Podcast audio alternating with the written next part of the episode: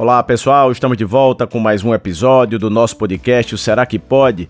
E hoje a gente vai conversar mais uma vez sobre obesidade. O problema é que o tempo vai passando e parece que o mundo infelizmente não acorda para esse sério problema que é a obesidade. Em época de Covid, precisamos lembrar que obesidade também é uma pandemia e que mata anualmente mais do que o novo coronavírus, através de uma série de complicações e também facilitações para o surgimento de outras doenças. Nas últimas décadas, campanhas de saúde sobre doenças cardiovasculares e tabagismo, por exemplo, têm sido alvo importante das intervenções de saúde pública, pois são algumas das principais causas de mortes evitáveis. No Reino Unido, por exemplo, houve nesse período uma queda na prevalência do tabagismo. Ao mesmo tempo, a prevalência da obesidade aumentou, uma pesquisa realizada por lá e publicada agora em fevereiro mostrou que, desde 2014, a obesidade e o excesso de gordura corporal podem ter contribuído mais para mortes na Inglaterra e na Escócia do que o fumo. Isso quando se considera mortalidade por todas as faixas de idade.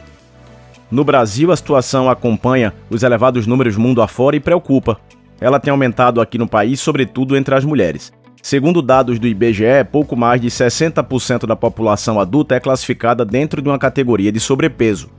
Se considerarmos apenas aqueles na faixa de obesidade, os dados mais que dobraram entre 2002 e 2003 para o período atual.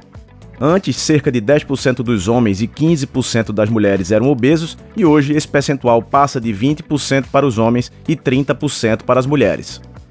Nós não podemos continuar romantizando essa situação. Hoje em dia se fala muito sobre autoaceitação, ainda mais nas redes sociais. É importante, claro, nos aceitarmos como somos, sabermos que não somos melhores e nem piores por causa da nossa composição corporal, mas isso não pode virar uma acomodação.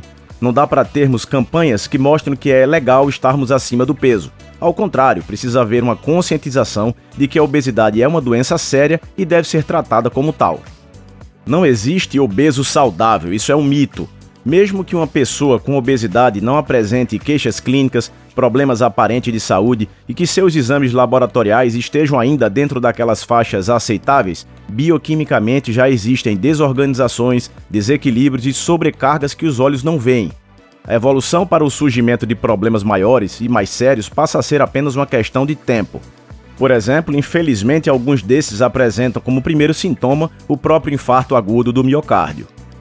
Há pesquisa outras que comentam sobre essa progressão da doença e arriscam dizer que em 10 anos talvez tenhamos mais pessoas obesas do que indivíduos saudáveis no Brasil.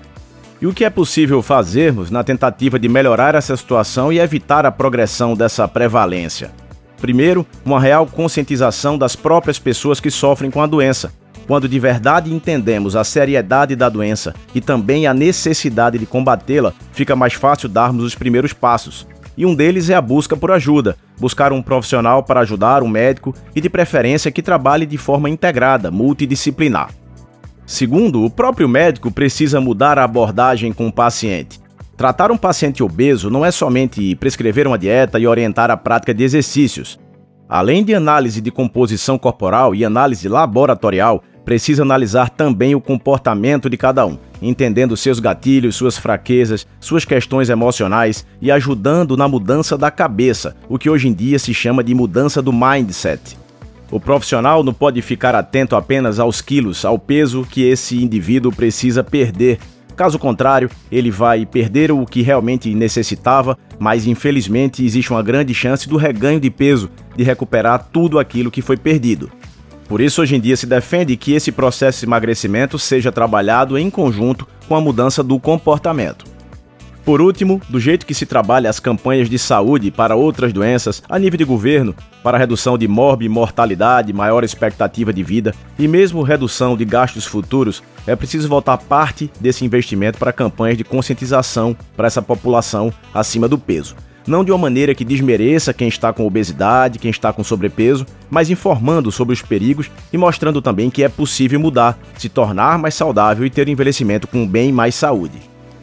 Por hoje é isso, pessoal. Um forte abraço a todos vocês e aguardo todos no nosso próximo episódio.